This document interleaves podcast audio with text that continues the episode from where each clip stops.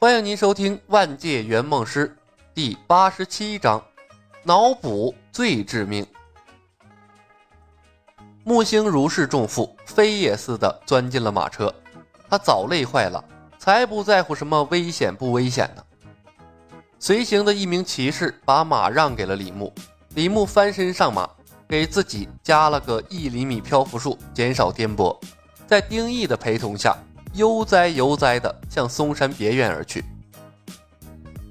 与此同时，李牧遭受伏击的地点——左冷禅嵩山十三太保中的陆柏、钟镇，还有乐后几人，仔细地翻看被李牧反杀的几个黑衣人的尸体。左冷禅站在李牧的位置，凝视着几具尸体，在脑海中啊不停复盘之前看到的战斗。片刻之后，他微微摇头：“陆师弟，李小白的手段你看清了吗？”太快了。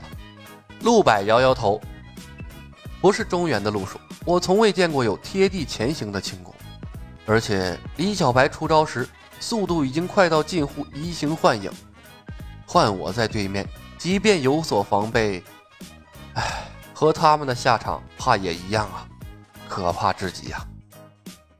犹豫了片刻，陆柏又转头看向左冷禅，说道：“左师哥，我觉得那李小白的手段不像是人，更似传说中瞬息百里的妖邪或者鬼魅呀。妖邪吗？”左冷禅脑海里划过了李牧，瞬间移动到人背后的惊鸿一瞥，微微皱起眉头。嗯，不得不说，陆柏的形容倒也贴切。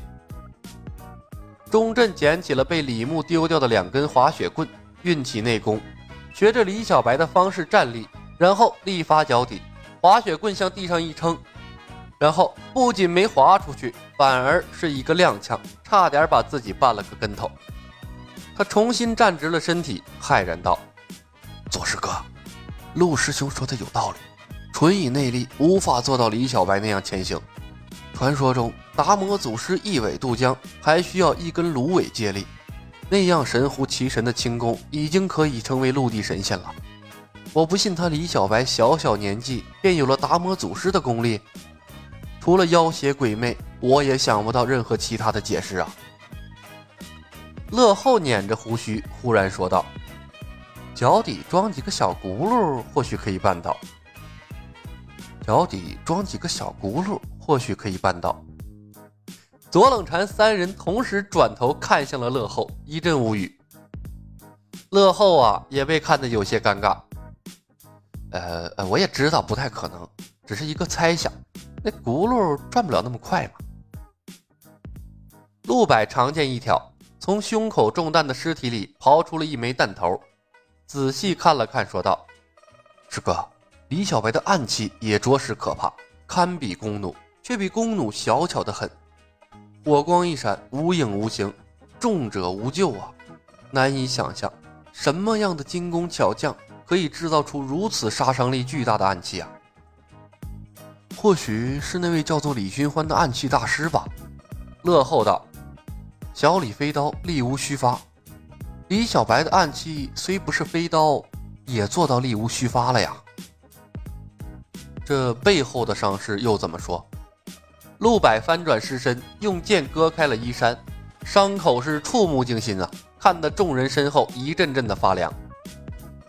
先不说这杀伤力如何，就千年杀的震慑力，倒也是十足十的。陆柏使用“背后”这个词太委婉了。四具尸身，精准的伤在同样的位置，匪夷所思啊！诸位师兄，李小白下手的位置。可比前心咽喉要难打多了。乐后说道：“天乙道人也伤在同样的位置，我怀疑李小白的天外飞仙是专门针对这个部位练的。”乐师弟，不要掉以轻心啊！左冷禅咳嗽了一声，长叹了一声，脸上的慎重之色是越发的浓郁。武功讲究灵活多变。没有谁会针对一个如此令人难受的部位练功。李小白这是在告诉所有人，连最难伤的部位他都能伤到，再打你其他要害，那更是轻而易举。他是在向所有人示威呀，是在炫技呀！哼，令人不齿。钟震冷哼了一声：“师哥，李小白如此狂妄自大，折辱于人，就不怕惹了众怒吗？”诡异的轻功，力无虚发的暗器，精准霸道的天外飞仙，关于李小白的一切，在左冷禅的脑海里来回盘旋。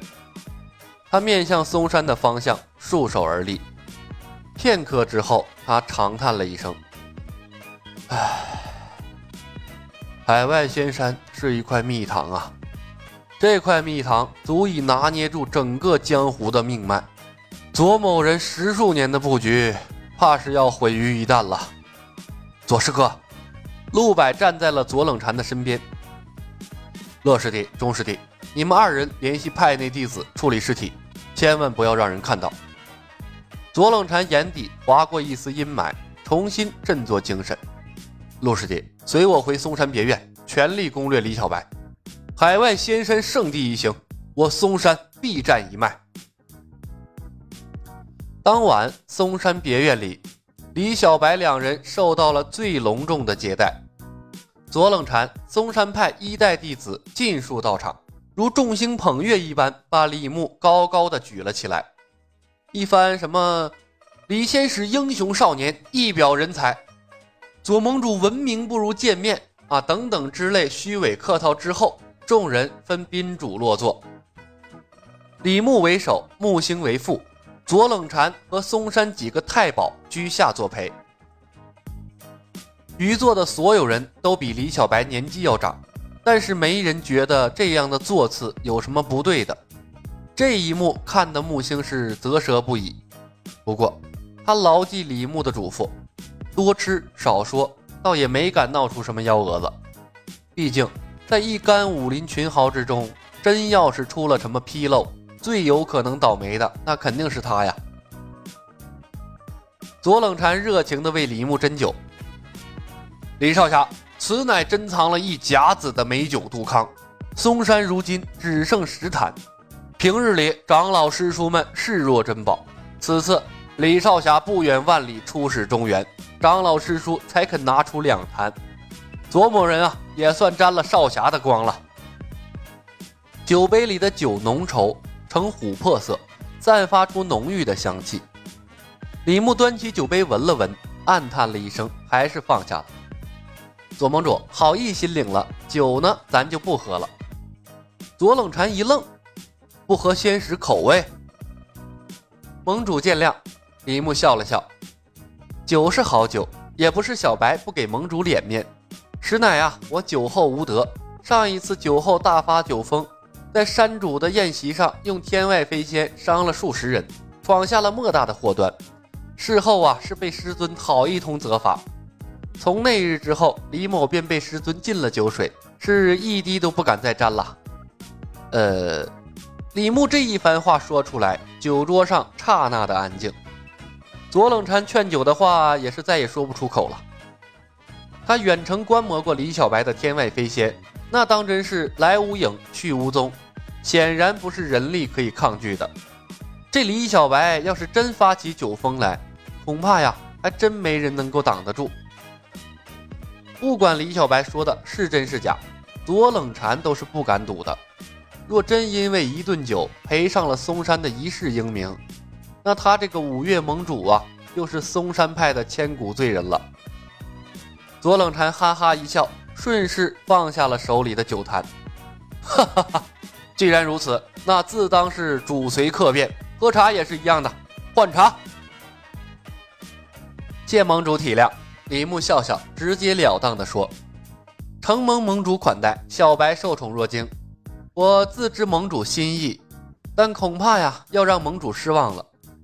以左盟主的武功才情，怕是达不到出使海外仙山的要求啊。”本集已经播讲完毕，感谢您的收听。